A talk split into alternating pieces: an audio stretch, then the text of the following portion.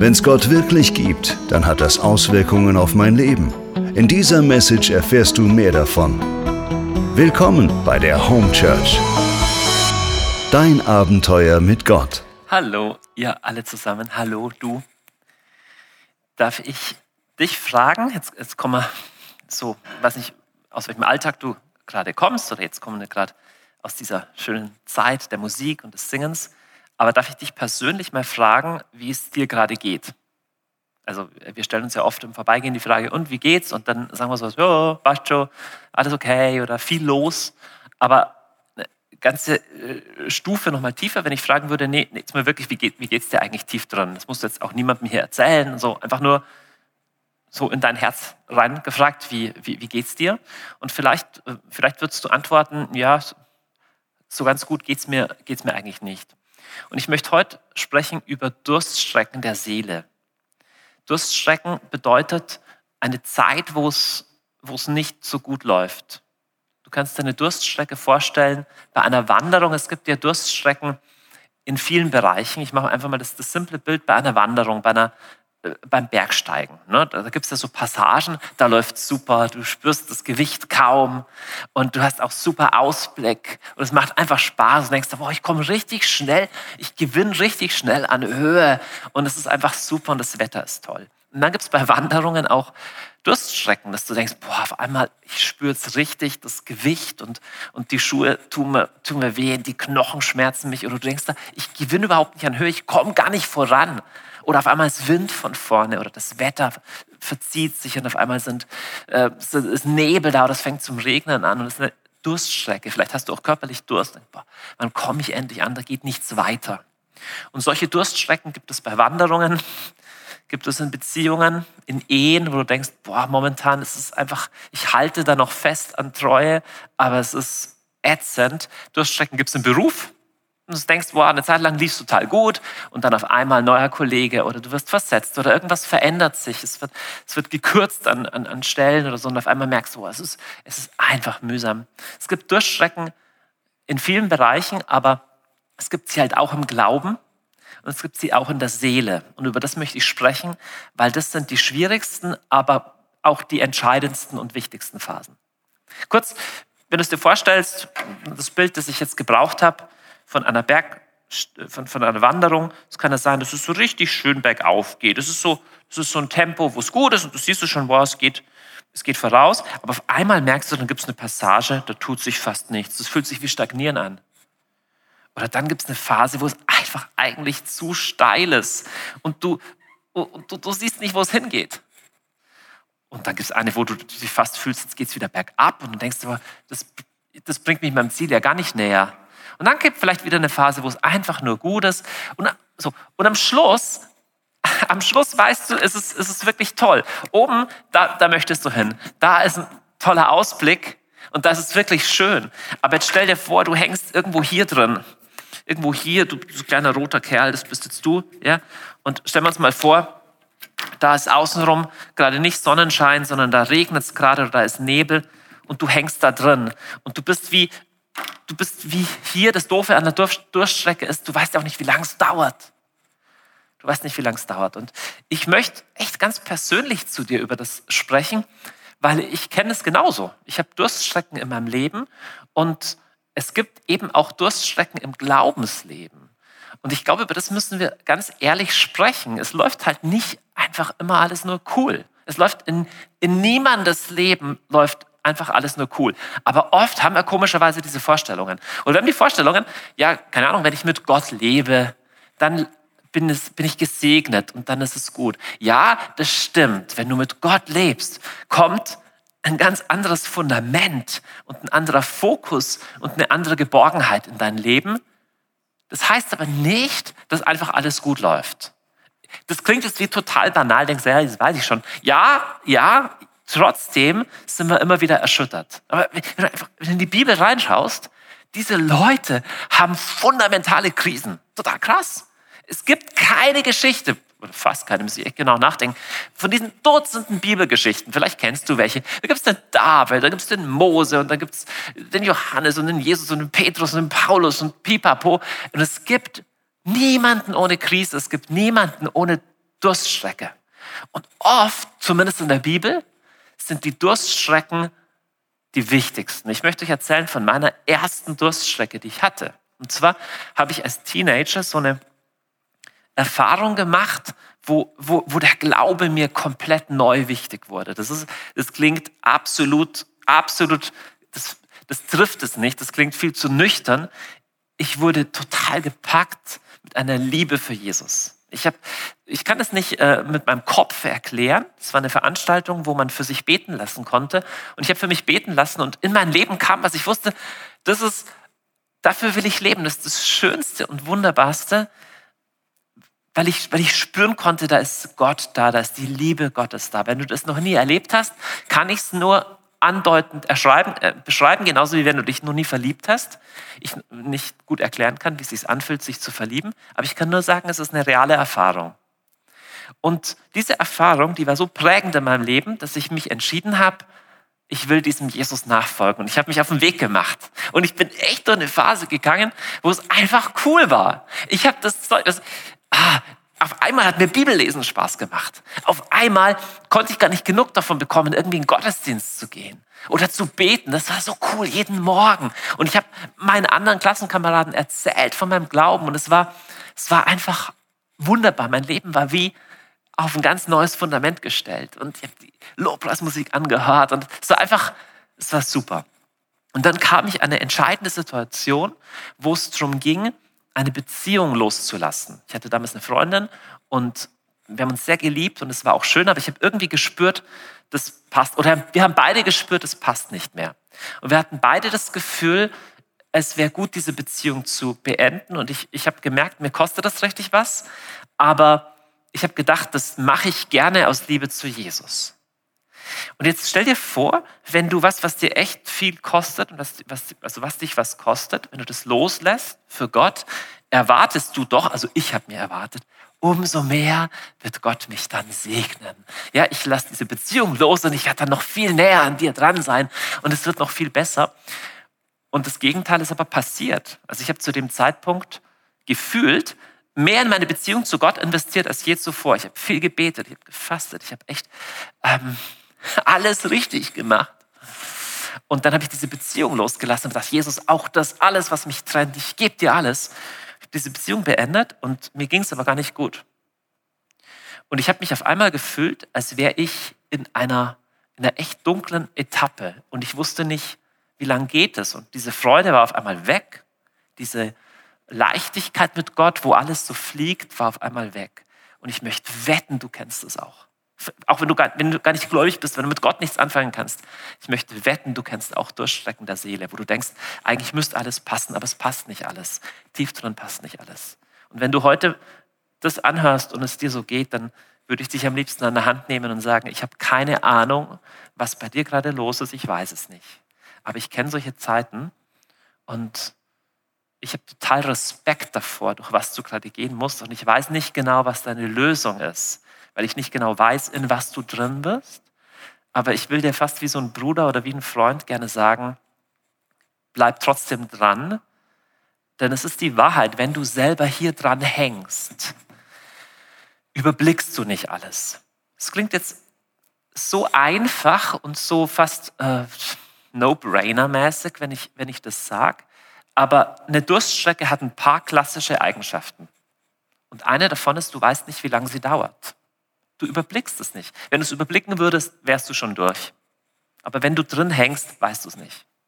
Das Zweite, es ist immer eine Situation von Überforderung. Du weißt nicht, ob du es kannst, wie lange du es noch kannst. Das ist eine Überforderung. Und das Problem ist, in der Durststrecke funktioniert das nicht mehr, was früher funktioniert hat. Einmal mehr, sonst wäre es keine Durststrecke. Sonst wirst du sagen, das ist kein Problem, ich habe schon tausendmal gemacht. Nee, eine Durchstrecke ist, es funktioniert nicht mehr. Dieser Rucksack, der bislang leicht war, ist auf einmal unfassbar schwer. Das ist eine Durchstrecke. Und das Erste, was ich dir sagen will, was einfach, aber profund ist, wahrscheinlich machst du gerade nichts falsch. Wenn du in der Durchstrecke drin bist, ist die erste Vermutung, die wir denken, es muss an mir liegen. Ich, wahrscheinlich bin ich zu blöd. Bei allen anderen geht's und nur ich stelle mich doof an. Und es ist nicht so. Wahrscheinlich machst du gerade gar nichts falsch, sondern wahrscheinlich ist es einfach nur eine Durststrecke. Und du bist nicht komisch und du bist nicht anders als alle, sondern so geht es allen Menschen. Und die, die am meisten smilen und die am selbstbewusstesten durch alle Herausforderungen des Lebens geben, gehen, das sind die, die am meisten was verdrängen, das sind die, die am meisten schauspielern und in deren Herzen es am traurigsten aussieht. Menschen, die depressiv sind, Menschen, die im Leben ein Ende setzen, Menschen, die innerlich verzweifelt sind, sind oft nach außen die selbstbewusstesten und lustigsten Menschen. Du hast keine Ahnung, was im Herzen von Menschen vorgeht. Und das Erste, was ich da sagen möchte, vielleicht machst du gar nichts falsch. Und das Zweite, was ich dir sagen möchte, klingt wie ein billiger Trost, aber es ist kein billiger Trost. Im Rückblick auf solche Phasen bewerten wir sie anders, als wenn wir drin sind. Nochmal, erster Punkt, den ich gesagt habe, wahrscheinlich machst du gar nichts falsch. Zweiter Punkt, im Rückblick auf so eine Phase bewerten wir sie anders, als wenn du drin bist. Wenn du drin bist, denkst du dann einfach nur, boah, ist das ätzend, das ist viel zu steil, das ist viel zu weit, das ist viel zu schwer, ich kann nicht mehr. Aber wie be be bewertest du die, wenn du hier oben bist? Oder wenn du hier bist, wenn es wieder locker ist? Dann sagst du, boah, war anstrengend, aber war auch gut. Der zweite Punkt ist, den ich dir sagen möchte, wenn es dir gerade bescheiden geht, wenn du gerade mittendrin bist in der Durststrecke, das ist nicht die optimale Situation, darüber nachzudenken da ist schon viel gewonnen, wenn du einen weiteren Tag durchhältst. Es gibt Durststrecken der Seele, die gehören dazu wie Jahreszeiten. Es gibt Durststrecken einer Ehe. Es ist nicht weise, in einer Hardcore-Durststrecke einfach deine Ehe wegzuschmeißen, denn wahrscheinlich kommen wieder andere Zeiten. Ne? kann sehr hilfreich sein, auch professionelle Ehetherapie oder Beratung in Anspruch zu nehmen. So sage ich nicht. Aber ich sage einfach nur den Vergleich, genauso im Job, in allen Bereichen, genauso wenn du Marathon läufst. Es gibt Zeiten, ich bin noch nie einen Marathon gelaufen übrigens, aber auch beim Joggen, aber wenn du ein paar Kilometer läufst. Es gibt Zeiten, wo es ätzend ist und auf einmal kommen aber wieder an. Ich weiß nicht, ob du mal ein paar Kilometer gelaufen bist. Da gibt's Strecken, wo du denkst, ich kann nicht mehr. Und dann kommt auf auf einmal wieder eine Strecke, wow, ich bin da durch und auf einmal geht's wieder. Und es ist im Leben so. Es ist im Leben so. Es gibt Durchstrecken der Seele und ich finde es so trostreich, dass in der Bibel nicht nur diese Zeiten nicht ausgespart werden bei den berühmten Leuten, bei Leuten wie im Josef im alten Ägypten, der ein toller Kerl war und erst mal jahrelang im Gefängnis sitzt und zwar unschuldig. Das ist unfassbar der hängt da jahrelang rum und kann nichts dafür, dass nicht nur diese Durststrecken nicht wegeditiert werden. So, ja, manche Leute glauben dass Religiöse Menschen, Leute, die mit Gott leben, die lächeln sich so durchs Leben und belügen sich über die Dramatik. Das Gegenteil ist der Fall. Die Bibel erzählt schonungslos diese Durchstrecken. Aber sie geht noch weiter. Sie zeigt uns immer auch einen Ausblick, warum diese Etappen wichtig waren. Bei dem Josef zum Beispiel waren diese Jahre im Gefängnis oder diese Jahre auch in Sklaverei eine wichtige Etappe, weil nachher hatte der einen extrem wichtigen Auftrag. Der wurde praktisch zum Geschäftsführer oder wie nennt man das, zum Hauptminister über ganz Ägypten in dieser biblischen Geschichte. Und fast immer erzählt uns die Bibel, warum diese Trockenzeiten oder warum diese Durststrecken nötig waren. Und das ist mein dritter Punkt. Und ich bitte dich mal drüber nachzudenken, was passiert mit einem Bergsteiger, wenn er da mal durch ist. Was ist anders, wenn der Bergsteiger hier ist, als wenn er hier ist? Ja, ein paar Sachen. Also erstmal, er weiß ein bisschen mehr, er weiß ein bisschen mehr, okay, auch Sachen, die, auch, auch Passagen, die ätzend sind, kann ich überleben. Also wird vielleicht ein bisschen ähm, ein bisschen selbstbewusster. Er wird vielleicht auch ein bisschen bescheidener, wenn er denkt, boah, ich kann mir aber nicht, also noch viel länger hätte ich es nicht ausgehalten. Ich kann nicht beliebig schnell, beliebig auf jeden Berg hochsteigen. Er wird, wenn jemand anderer mal eine schwierige Etappe hat, wäre er vielleicht ein bisschen geduldiger mit dem, würde sagen, ich kenne das auch. Bei mir war das auch mal. Er wäre ein Stück einfach weiser. Und die Wahrheit ist, jede Durststrecke, durch die du gehst, in welchem Bereich, auch immer macht dich anders. Das ist mein, dritter Punkt. Da wächst was in dir, was du anders nicht lernen könntest. Und es hat was damit zu tun, du verstehst, was, ja, was passiert denn mit einem Menschen, oder ich, ich fange mal anders an. Wie ist denn ein Mensch, dem es immer nur gut geht? Stell mir vor, ein Mensch, der alles hat, der hat alles Geld der Welt, alle Frauen der Welt, alle Autos der Welt und ist immer happy, ist immer gut drauf. Kannst du sagen, beneidenswert? Frage, ist es echt beneidenswert? Also wie, wie, wie würdest du, wärst, wärst du gerne mit so jemandem befreundet? also ich nicht, der wird mir ständig das Gefühl geben, dass ich komisch bin, weil ich auch mal Probleme habe. Ehrlich gesagt, ich, ich finde es an meinen besten Freunden finde ich das sympathisch, dass denen auch mal schlecht geht, weil dann kann ich auch erzählen, wenn es mir auch mal schlecht geht. Und das ist das, was du nur durch Krisenzeiten lernen kannst. Der Josef in Ägypten, der musste das auf diese harte Tour lernen, dass er ein Mensch wurde. Das Krasse ist, dass das genau die zwei einzigen Eigenschaften sind, die zwei einzigen Eigenschaften sind, von denen Jesus sagt, dass er sie hat. Warte mal. Jesus sagt ja alles Mögliche, sagt, ich bin der Weg, die Wahrheit und das Leben und sagt, ich bin das Brot des Lebens und folgt mir nach. Aber es gibt nur eine einzige Stelle in der Bibel, wo Jesus sagt, ich habe folgende Charaktereigenschaften. Überleg mal kurz, was könnte es sein? ich bin gebildet und hochgewachsen. Nein, nicht. Ich bin äh, friedfertig und ein Weinkenner. Nein, auch nicht. Ich bin pazifistisch und esse gerne Götterspeise. Nein, auch nicht. Es gibt eine Stelle, und die möchte ich euch jetzt vorlesen, die steht im elften Kapitel vom Matthäus-Evangelium. Und zwar, Jesus sagt in, Johannes, in Matthäus 11, Vers 28, ganz bekannte Geschichte. Kommt alle zu mir, die ihr euch plagt und schwere Lasten zu tragen habt. Wir denken echt an den Typen hier. Und ich werde euch Ruhe verschaffen. Nehmt mein Joch auf euch und lernt von mir. Denn, jetzt kommt's, die zwei Eigenschaften, die einzigen, die Jesus von sich sagt, denn ich bin gütig und von Herzen demütig. So werdet ihr Ruhe finden für eure Seele, denn mein Joch drückt nicht und meine Last ist leicht. Nochmal kurz diese zwei Eigenschaften. Ich bin gütig und von Herzen demütig. Das sind vielleicht jetzt Worte, die du heute nicht gebrauchen würdest, ein bisschen altmodische Sprache. Was heißt gütig? Gütig heißt einfach, das ist ein Mensch, der empathisch und annehmend ist.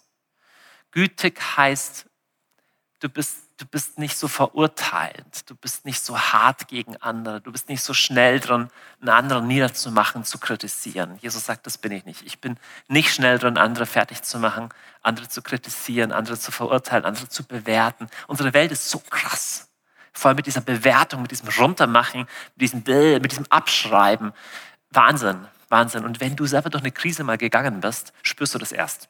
wenn du sagst, mir geht's nicht gut, keine Ahnung, ich habe einen Burnout, meine Ehe ist in Scherben, mit meinen Kindern läuft es nicht gut, mit meinem Glauben läuft es nicht gut.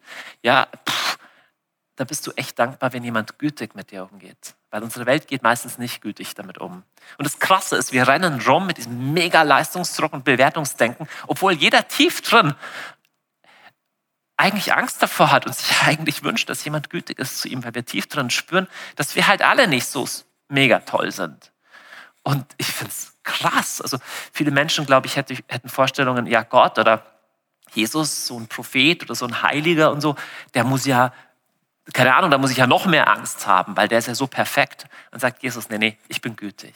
Ich, bin, ich habe nicht dieses, ich mache dich fertig und ich kritisiere dich, sondern ich bin gütig. Und das Zweite ist, er sagt, und ich bin demütig. Das finde ich ja total krass.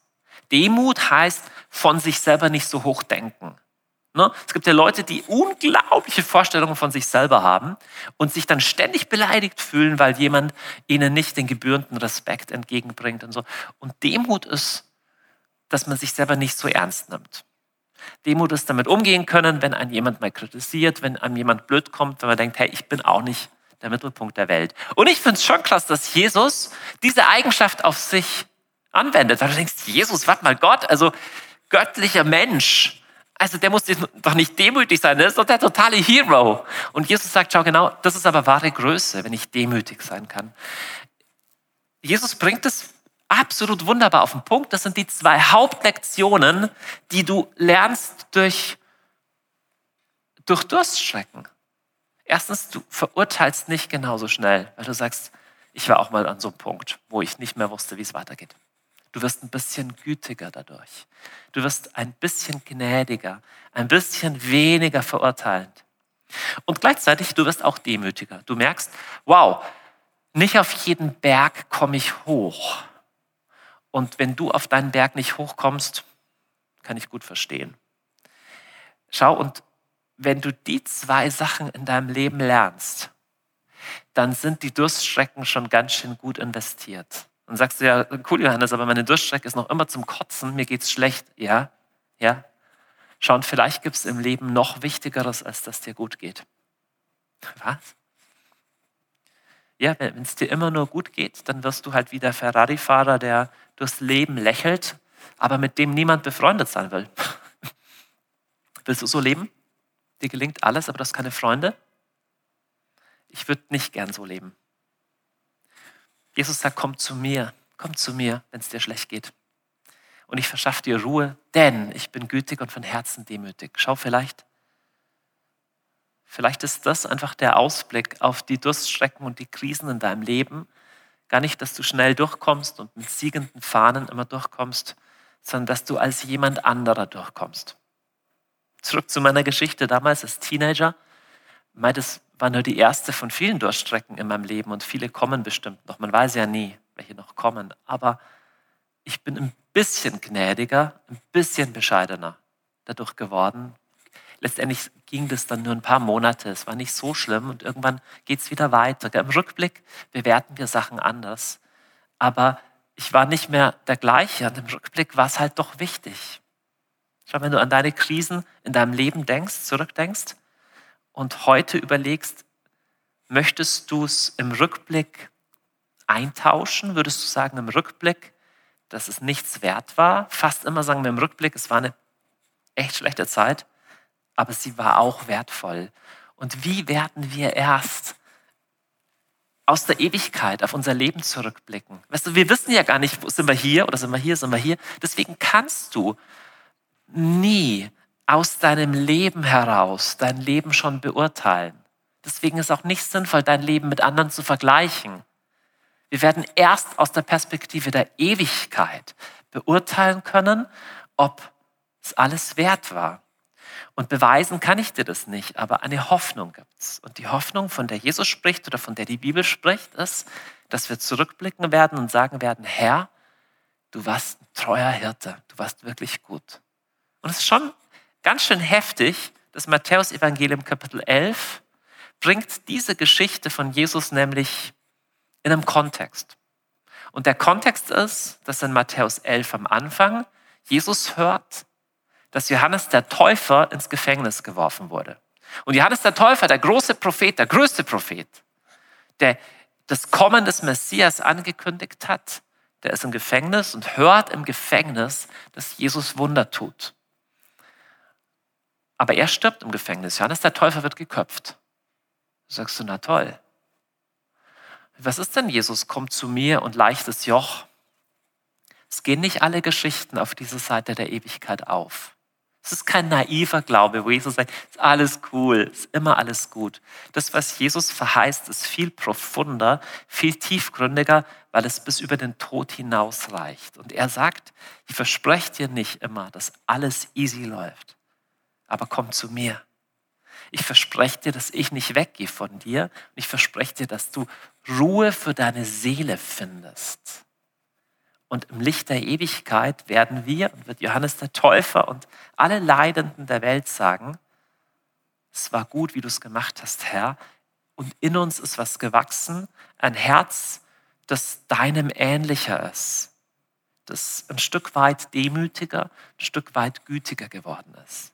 Und egal, durch was du gerade gehst, ich bete jetzt für dich am Abschluss, dass du diesem Freund Jesus, der sagt, komm zu mir, als jemanden erleben darfst, der mit dir durch die Krise geht und in der Krise da ist, auch da, wo du ihn nicht spürst. Weil manchmal spüren wir ihn nicht. Manchmal sind wir im Nebel, aber es ist nicht die ganze Story. Und die ganze Story ist gut. Die ganze Story ist, er geht nicht weg. Er bleibt bei dir. Und er ist nicht gekommen für die Perfekten, sondern ist bekommen für normale Menschen wie dich und mich. So bete ich, Herr Jesus, du bist gütig und du bist von Herzen demütig und Deswegen kommen wir zu dir. Ich komme zu dir mit meinen Lasten, um die du gerade weißt. Und jeder, der hier das hört, hat seine eigenen Lasten, hat seine mühseligen und beladenen Sachen. Danke, Herr, dass du mit uns durch Krisen gehst und dass du nicht weggehst. Und ich bete, dass du jetzt mit Trost kommst in jede verzweifelte Situation, in jede aussichtslose, aussichtslos scheinende Situation und dass du dich zeigst als der treue Freund, der gütig und von Herzen demütig ist. Und ich bete, dass du unsere Herzen gütiger und demütiger und mehr deinem ähnlich machst. Amen.